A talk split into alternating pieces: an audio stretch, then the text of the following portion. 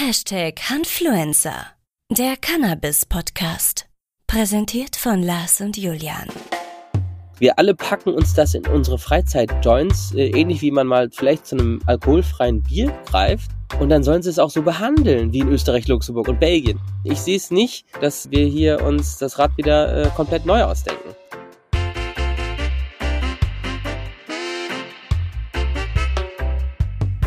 Schön, dass du wieder dabei bist zum zweiten Part des Interviews mit Cannabis-Anwalt Lito.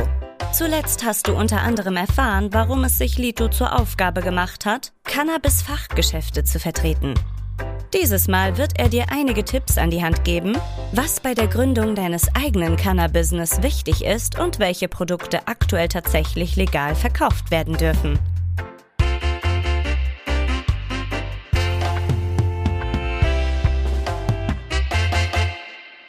Aber wie kann das sein? Wir reden ähm, von einer Legalisierung und sind aber an der Stelle noch lange nicht so weit.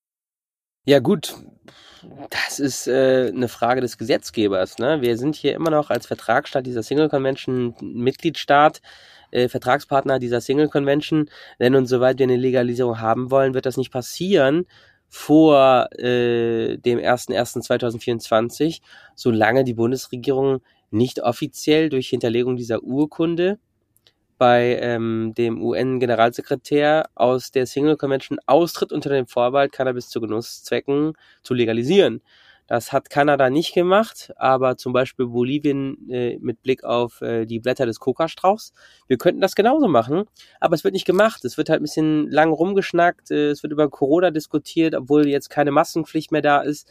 Also der gesetzgeberische politische Wille, der muss auch realisiert werden und umgesetzt werden und ähm, es sollte nicht bei Lippenkenntnissen bleiben. Alle sagen zum Glück aber einheitlich, auch Burkhard Blinert, es wird noch in dieser Legislatur passieren.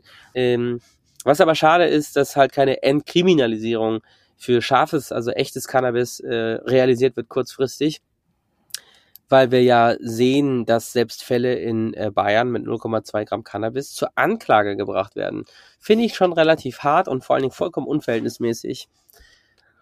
Äh, da hätte ich eine Folgefrage. Wie, wie, wie würde denn eine Entkriminalisierung aussehen? Also die Vorstufe zur Legalisierung?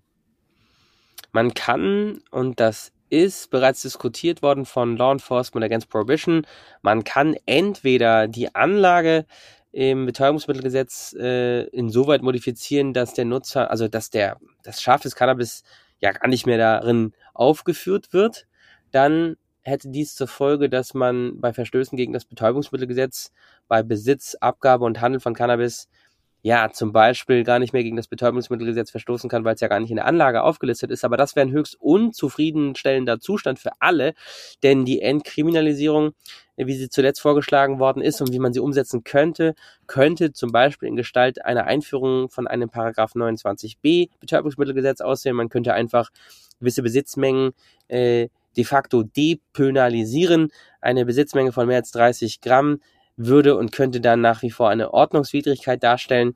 Aber da sind wir halt schon bei diversen Punkten und Aspekten, die dann schon so tief in das Gesetz eingreifen. Und es ist ja nicht so, dass Cannabis nur als Betäubungsmittel reguliert ist, sondern auch als Arzneimittel und vor allen Dingen aber auch ähm, in der Anlage ähm, zu äh, der Fahrerlaubnisverordnung.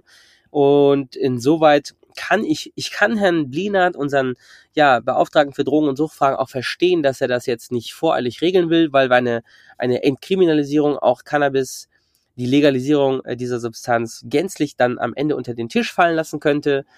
Und ähm, was auch diskutiert worden ist, meines Erachtens aber auch, ja, ähm, eine reine Appeasement-Policy-Maßnahme, die Besitzmengen für Cannabis nach denen äh, Ermittlungsverfahren eingestellt werden sollen, überall bundeseinheitlich anzuheben auf 15 Gramm und das Ganze als Solleinstellung. Das hat aber in der Vergangenheit auch nicht dazu geführt, dass Cannabis ähm, von unter 3,5 Gramm eingestellt worden sind, sondern die Staatsanwaltschaft machen sich auch einfach und knallen ein Strafbefehl nach dem nächsten raus. Also eine Entkriminalisierung, wie kann sie aussehen? Ja, ich kann es nicht genau sagen, weil am Ende ähm, ja sollte es schon einfach sehr, sehr schleunig angepackt werden. Ne? Also wenn die Bundesregierung wollte, könnte sie es tun. Das hat man damals bei den Paragraphen, ähm, ich glaube, es war 174 Strafgesetzbuch, alte Fassung, den hat man relativ spät dann ähm, ja, dekriminalisiert diesen Straftatbestand, sprich der Beischlaf unter Gleichgeschlechtlichen, sprich Sex unter Homosexuellen. Ähm, das ging damals auch zügiger. Oder jetzt auch die Streichung des Paragraphen, was ist es, 219a Strafgesetzbuch, ähm, der Schwangerschaftsabbruch oder die Werbung dafür. Die hat Marco Buschmann auch sehr, sehr flott ähm, aufgehoben. Und wieso das hier nicht mit Cannabis genauso sein kann, ist meines Erachtens nur durch den fehlenden politischen Umsetzungswillen zu erklären. Hm. Ähm, welche Produkte bleiben dann noch übrig, die legal verkauft werden dürfen? Ja, also Kosmetika, die CBD beinhalten, das ist de facto auch im europäischen Katalog für Kosmetika so geregelt, dass man CBD in Kosmetika ähm, ja, verarbeiten kann. Äh, dann hat man insoweit auch kein Arzneimittel oder auch kein Lebensmittel oder auch kein Betäubungsmittel mehr, sondern ein zulässiges Kosmetikum, was ganz normal notifiziert wird, auch bei der EU-Kommission, mit Product Safety Report und dem ganzen Annex, der da dran hängt. Dann kann man CBD de facto aktuell schon vertreiben als ja häufig Mundspray aber alles andere ist jetzt eher kritisch. Insbesondere die CBD-Blüten haben jetzt ja gut jüngst durch das Landgericht Berlin, durch das Urteil, eine Art strafrechtliche Lockerung erfahren, aber auch nur in diesem konkreten Fall. Und ähm, ob die CBD-Blüten nicht doch anderorts nach Auffassung der Staatsanwaltschaften und der zuständigen Richter zu Rauschzwecken missbraucht werden können, das muss halt die Rechtsprechung zeigen. Ne? Wir haben hier nur ein Urteil von einem Landgericht und kein Kammergericht oder äh, woanders heißt es Oberlandesgericht und das ist keine obergerichtliche gesetzte und gefestigte Rechtsprechung. Das muss man auch nochmal klar sagen. Also in Berlin sitzen die Mentalitäten auch lockerer als in Bayern und deswegen sieht man halt, äh, dass die äh, Rechtsprechung gerade dabei ist, das Thema auseinanderzupflücken. Also man muss nach wie vor hohen Pioniergeist beweisen und auch ja Mut, zu einer möglichen Verurteilung oder, oder möglichen anderweitigen Nachteilen, die mit der Strafverfolgung einhergehen, insbesondere Verteidigerkosten. Okay. Ähm, ähm, was ist mit Ölen? Gibt es da irgendwie eine Rechtssicherheit? Ähm, viele werden ja als Aromaöle deklariert. Nee, da gibt es auch, auch bei Ölen überhaupt keine äh, gesetzte Rechtsprechung. Es gibt äh, de facto ja mehr Umgehungs- und Ausweichstrategien auf dem Markt als absolut nachhaltige Lösungen. Das ist letztlich auch dem Umstand geschuldet, dass ähm, je nach äh, Regulierungsbehörde mal der Einwand gelten gelassen wird, dass es sich um ein Kosmetikum handelt.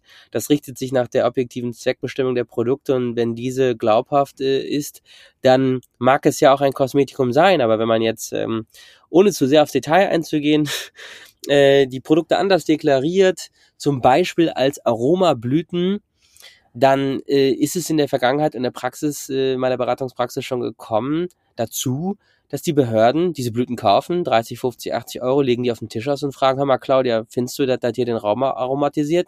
Nee, finde ich nicht. Und dann heißt es halt unglaubhafte Schutzbehauptung. Was wird dann passieren? Dann wird man schauen, hm, dann ist es ja schon mal zumindest kein Aromaprodukt. Was ist es denn dann? Ist es ein Kosmetikum? Nee, wohl kaum. Diese Blüten fühlen sich jetzt nicht so schön auf der Haut an und in, in Cremes sind die auch nicht verarbeitet worden. Und dann schaut man halt, wie gesagt, äh, ist es vielleicht noch ein Betäubungsmittel und dann sagt man, hm, naja, das sieht so aus, als soll man das rauchen. Äh, die haben auch nicht draufgeschrieben, dass man da nichts anderes drauf machen soll. Dann kommen die Behörden zu komischen Auffassungen und sagen, ja, wenn jetzt aber mehrere dieser Blüten vielleicht sogar verpacken werden zu einem gefährlichen Brownie, dann kann man sich berauschen. Und dann ist der Missbrauch ja gerade nicht ausgeschlossen zum Rausch. Ja, dann ähm, melden wir das mal der Staatsanwaltschaft und das geht wieder seinen regulären äh, Weg, ne? Mit äh, Durchsuchungsbeschlüssen, die werden erlassen äh, und dann werden die auch vollzogen und dann ähm, ja, wird man wie ein Schwerverbrecher verhandelt, weil man CBD-Blüten vertreibt. Also im, in, im Grunde komplett Hanebüchen und absolut unzufriedenstellend. Ähm, da muss man schon sagen, rede ich mich oder reden sich die Behörden um Kopf und Kragen, weil es ist ja de facto ein Rauchprodukt. Wir alle packen uns das in unsere Freizeit-Joints, äh, äh, ähnlich wie man mal vielleicht zu einem alkoholfreien Bier greift. Und dann sollen sie es auch so behandeln, wie in Österreich, Luxemburg und Österreich. Also Österreich, Luxemburg und Belgien. So, da ist es so und hier ist es sicherlich auch so. Noch aber vertritt das BVL die meines Erachtens absolut abwegige und obsolete Auffassung, dass es sich hier um Betäubungsmittel handelt, die gerade nicht als pflanzliche Raucherzeugnisse zugelassen werden können. Dabei hat äh, mein Kollege Kai und ich, wir haben geklagt auf Verlass einer Allgemeinverfügung, die gerade eben äh, solche CBD-Blüten als pflanzliche Raucherzeugnisse verkehrsfähig erklären. Und ähm, wieso sollte das hier anders laufen als in drei EU-Mitgliedstaaten? Ich sehe es nicht, dass äh, wir hier uns das Rad wieder äh, komplett neu ausdenken.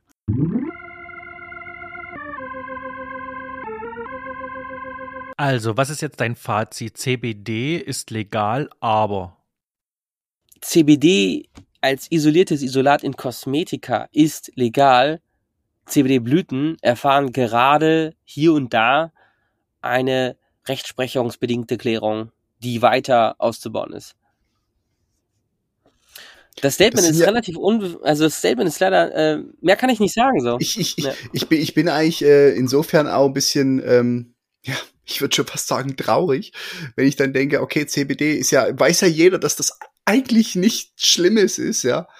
Und aber es wird aber so ein Wind drum gemacht und so dieses, dieses Paragraphenreiten, dann frage ich mich, wie soll das funktionieren mit dem THC, wenn die das legalisieren wollen, ja. Naja, also wir haben ja in der 18. und 19. Wahlperiode hier den Gesetzesentwurf der, ja, der Grünen insbesondere ähm, verfolgen dürfen, äh, den Entwurf eines Cannabis-Kontrollgesetzes, das KanKG. Das ist insoweit ja schon in vielen Punkten sehr ausgetüftelt. Meines Erachtens hier und da aber auch noch ergänzungswürdig. Man muss natürlich auch dazu sagen, dass der Gesetzesentwurf jetzt auch schon wieder einige Jahre her ist. Aber dort finden sich ja schon zum Zwecke der Suchtprävention und des Jugendschutzes und vor allen Dingen auch der Aufklärung äh, viele schöne äh, Punkte, die jetzt äh, für eine Blaupause also ein neues Cannabis legalisierendes Gesetz herangezogen werden können. Und äh, das ist äh, ähm, ja ohne, Dis unter, ohne interdisziplinäre Zusammenarbeit diverser Behörden gar nicht möglich. Also da werden sicherlich ähm, ja ganz neue Institutionen geschaffen werden müssen, die Cannabis als äh, Genussmittel ja regelmäßig kontrollieren und überwachen und auch die Ausgabe solcher Produkte dann überprüfen. Also es geht ja, es geht ja wirklich darum, hier gegenüber dem Schwarzmarkt endlich mal eine Besserung für Jugendliche und Suchtabhängige zu schaffen. Und das kann nur ähm, durch die Vorschläge vieler beteiligter Behörden und vor allen Dingen auch ja von ähm, Akteuren in der Wirtschaft, äh, Konsumenten, Opfern und Patienten und und allen Beteiligten erfolgen. Also es gibt ja also Patienten nicht, weil man muss dazu sagen, es ist einfach nur ein Genussmittel. Cannabis ist ja schon als Arzneimittel hinreichend reguliert in der Betäubungsmittelverschreibungsverordnung ähm, und den weiteren dazugehörigen äh, Vorschriften. Aber ähm, das bleibt halt einfach das Ergebnis äh, eines politischen und gesellschaftlichen Diskurses. Wie wollen wir Cannabis als Genussmittel reguliert haben? Welche Altersgrenzen gelten? Welche Werbebeschränkungen wollen wir? Und äh, welche Abstände ähm, sind vielleicht zu schulischen Einrichtungen oder Einrichtungen, in denen Kinder und Jugendliche verkehren, zwingend äh, erforderlich? Ähm, soll es einen Onlinehandel geben? Ja, nein. Äh, soll es Abgabebeschränkungen geben? Ja, nein. Das sind ja tausend Fragen, die wir uns stellen können und dürfen. Insbesondere, finde ich, gibt es immer wieder Stimmen, äh, auch äußerst meines Erachtens äh, in der also ablehnungswürdige Stimmen, die viel zu laut sind. Die vier führenden Suchtfachgesellschaften lehnen zum Beispiel Edibles ab aus synthetischen und natürlich gewonnenen Cannabinoiden. Cannabinoiden. Da muss ich sagen, ich glaube, die haben den Knall nicht gehört. Ich glaube, man muss doch sagen, gerade wenn wir Edibles verbieten, werden die Leute Edibles erzeugen und, und kochen. Und dann haben wir doch das Riesenproblem, dass äh, es zu Überdosierungen kommt, vielleicht sogar zu problematischen Verhaltensmustern und, und Konsummustern, es ist die Aufgabe des Regulierers hier verbindliche Richtlinien äh, aufzustellen für alle, also mit, mit äh, definierten Grenzwerten, vielleicht pro Serving Unit 10, 5 Milligramm THC, ähm, so wie bei Koffein, da wissen wir auch, das ist ganz normal, 80 Milligramm Koffein, die große Red Bull Dose für 4 Euro irgendwas an der Tanke, oh, die hat mehr, da muss ich ein bisschen aufpassen, wenn ich lange kein Kaffee ähm, getrunken habe, dann könnte mich so eine Dose schon in so einen flatterigen Modus äh, versetzen, der Unbehagen auslöst. Äh, wieso regeln wir das nicht für Edibles? Wieso wird sowas abgelehnt? Wer ist diese Suchtfachgesellschaft, die sich als führend bezeichnet? Und wer ist eigentlich Professor Dr. Rainer Thomasius, äh, der meines Erachtens auch in der Sache keine konstruktive Kritik übt, sondern mit Angst versucht, eine Cannabis-Legalisierung zu verhindern? Da, das ist solche und andere Beispiele verursachen meines Erachtens einen viel höheren gesellschaftlichen Schaden als eine offene, transparente, evidenzbasierte Diskussion über die Freigabe dieser Substanzen als Genussmittel. Okay. Ja. Dann schauen wir mal, was rauskommt. Lito, kannst du denn unseren Zuhörern, die eventuell vorhaben, mal einen Coffeeshop oder einen Hanf oder auch CBD-Shop zu eröffnen, äh, kannst du denen vielleicht ein paar Tipps geben, was zu beachten wäre? Ja, ich würde mal sagen, grundsätzlich, das ist aber auch hier wieder äh, kein, kein Novum. Ich würde mal sagen, die weiße Weste zu behalten ist nach wie vor nicht äh, schädlich, denn allein schon, wenn man äh, ja wegen diverser Straftaten verurteilt wird, kann man schon de facto gar kein Geschäftsführer einer Gesellschaft äh, mit beschränkter Haftung, GmbH mehr werden. Oder aber nach dem Cannabiskontrollgesetz aktuell bei einer Verurteilung von mehr als einem Jahr Freiheitsstrafe auf Bewährung kann man, oh, jetzt fängt es an zu regnen. Ist es, hört man das? Hm, ja, ein bisschen. Aber ist doch schön. ja. ja, gut. ASMR. Ja, oder aber halt bei einer Verurteilung äh, wegen eines Verbrechens oder einer Freiheitsstrafe von mehr als einem Jahr ist auch, ja, das Führen eines Cannabis-Fachgeschäftes äh, äußerst fraglich. Und Klingt schon recht stark, Ja, es regnet mir gerade. Ich lebe tatsächlich in einem Van. Herrlich.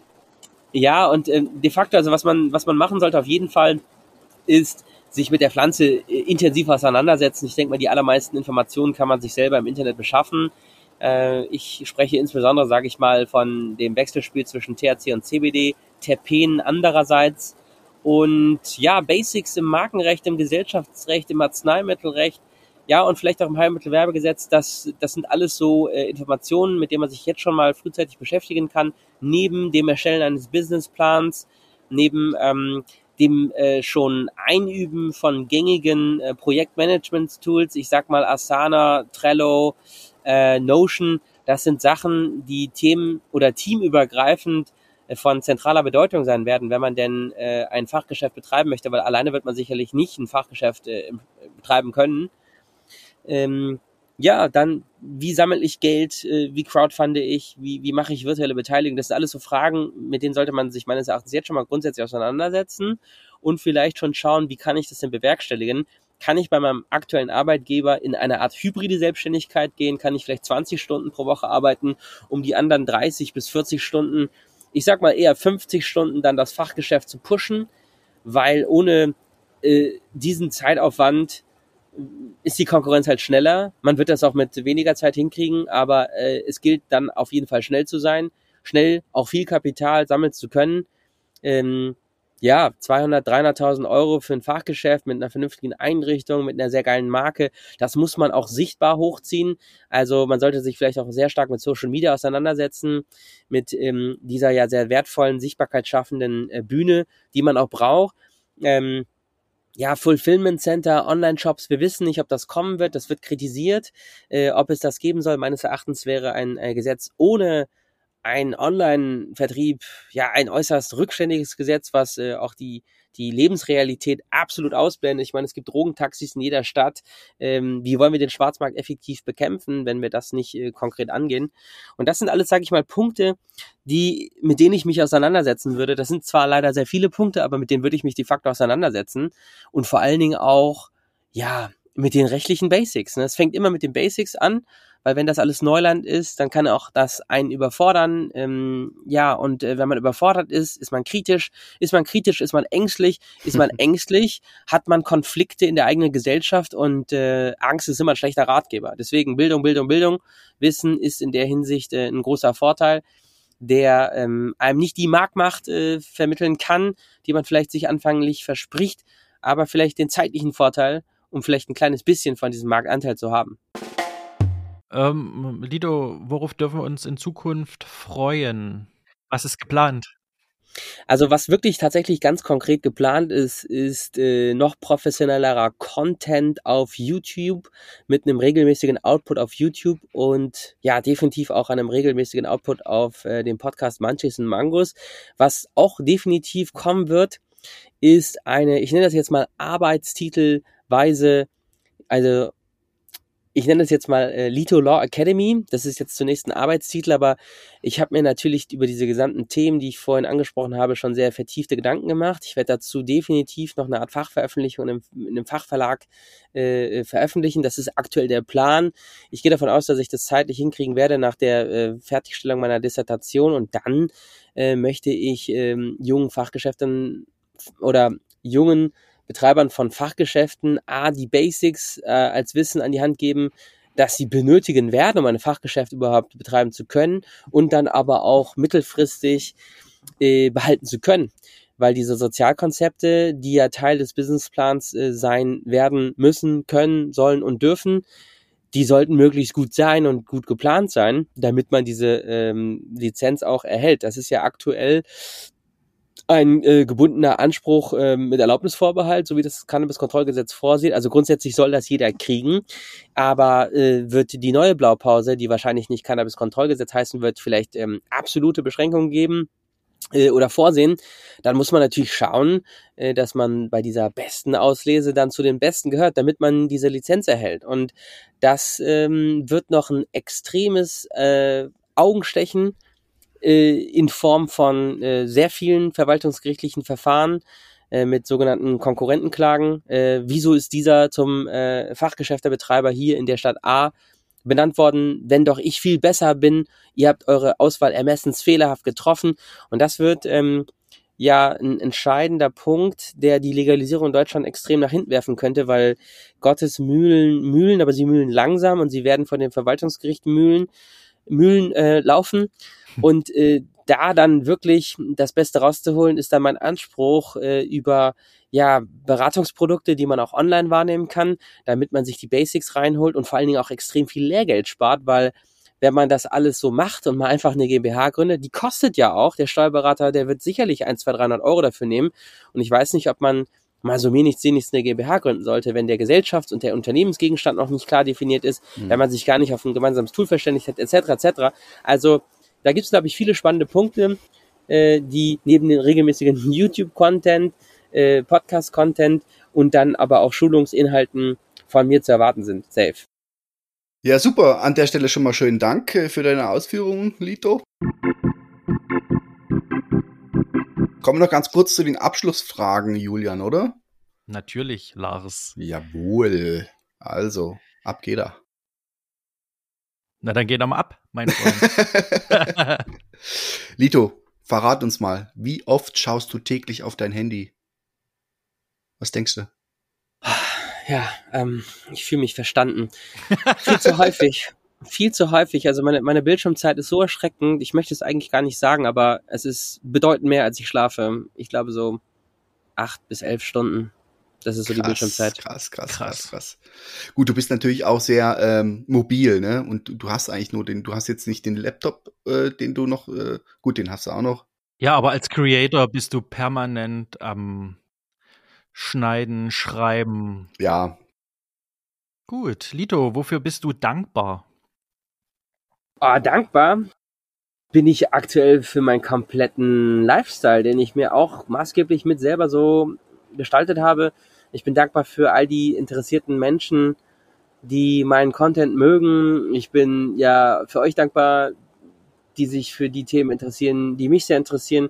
Dankbar, dass man über diese Sichtbarkeit, das äh, Gesetz der Anziehung, noch viel mehr erlaubt, dahin zu kommen, wo man hin möchte. Mhm. Cool. Das finde ich auch sehr spannend. Mhm. Lito, was würdest du deinem äh, zehn Jahre jüngeren Ich raten? Oh, eine sehr spannende Frage. Ich würde beim äh, inneren Ich raten, ja, nach wie vor Jura durchzuziehen, ab und zu hier und da die Zähne zusammenzubeißen. Vor allen Dingen aber würde ich meinem jüngeren Ich wirklich raten, das zu tun, worauf man wirklich äh, Lust hat, wofür man äh, intrinsisches Interesse auch nochmal um vier morgens aus sich selbst herausziehen kann, weil das ist ganz entscheidend, um diesen sehr, sehr, sehr langen Weg, der aus viel mehr Zwischenschritten besteht, als man sich das anfangs äh, denken konnte, auch erfolgreich durchzuhalten. Sonst wird es einfach nur eine weitere Idee, die man dann nach drei Monaten fallen lässt, wie eine heiße Kartoffel.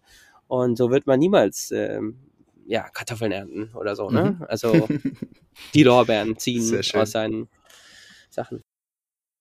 Was ist denn für dich Erfolg? Erfolg ist für mich das Leben in dem Maße zu leben, wie es einen erfüllt und das unabhängig von monetären Anreizen. Also das äh, macht sich für mich bemerkbar in äh, der Flexibilität, die sich jeder auch einfach wünscht. Also einfach genau das zu machen, worauf man Lust hat. Äh, ja. Auch also arbeiten, ne? dass man sich mit den Themen beschäftigen darf, äh, die einen begeistern und dafür on top noch Geld kriegt. Das ist für mich Erfolg, weil dann ist Geld de facto ein Abfallprodukt äh, der Ziele und Wünsche, die man auf dem Weg dahin erreicht. Sehr schön definiert. Cool. So, kommen wir zur letzten und entscheidenden Frage heute. Lito, was ist schwerer? Anfangen oder aufhören? Aufhören ist sicherlich das Allerschwierigste, ne? Zu erkennen, dass man hier und da auf dem ähm, Scheiterweg ist, auf dem Holzweg. Ähm, dieses permanente Trial and Error ist aber ganz entscheidend für Erfolg und deswegen ist äh, Aufhören an gewissen Punkten schmerzlich, sollte dann aber auch getan werden, sonst ähm, kommt man nicht weiter. Genau. Weißt was wir jetzt machen? Wir hören jetzt auf. Richtig. Hervorragend. Cool. Ähm, Lido, wo bist du zu finden? Wo können uns, wo können sich unsere Zuhörerinnen über dich informieren? Wo können sie mit dir in Kontakt treten? Ja, das ist tatsächlich überall möglich im Internet, auf Instagram, auf LinkedIn, auf YouTube, auf Spotify und auf meiner Internetseite lido.law. Vielen, vielen Dank für deine Zeit. Ja, Jungs, euch danke. Sorry für die Verzögerung. Ich muss tatsächlich jetzt sofort los. Alles gut. Bei Risiken und Nebenwirkungen sendet ein Rauchzeichen an podcast.hanfluencer.de. Diese Folge gibt es natürlich wie immer zum Nachlesen auf unserem Blog unter www. mit Herz und Hanf.de. In diesem In Sinne. diesem Sinne, vielen Dank fürs Zuhören. Bis bald.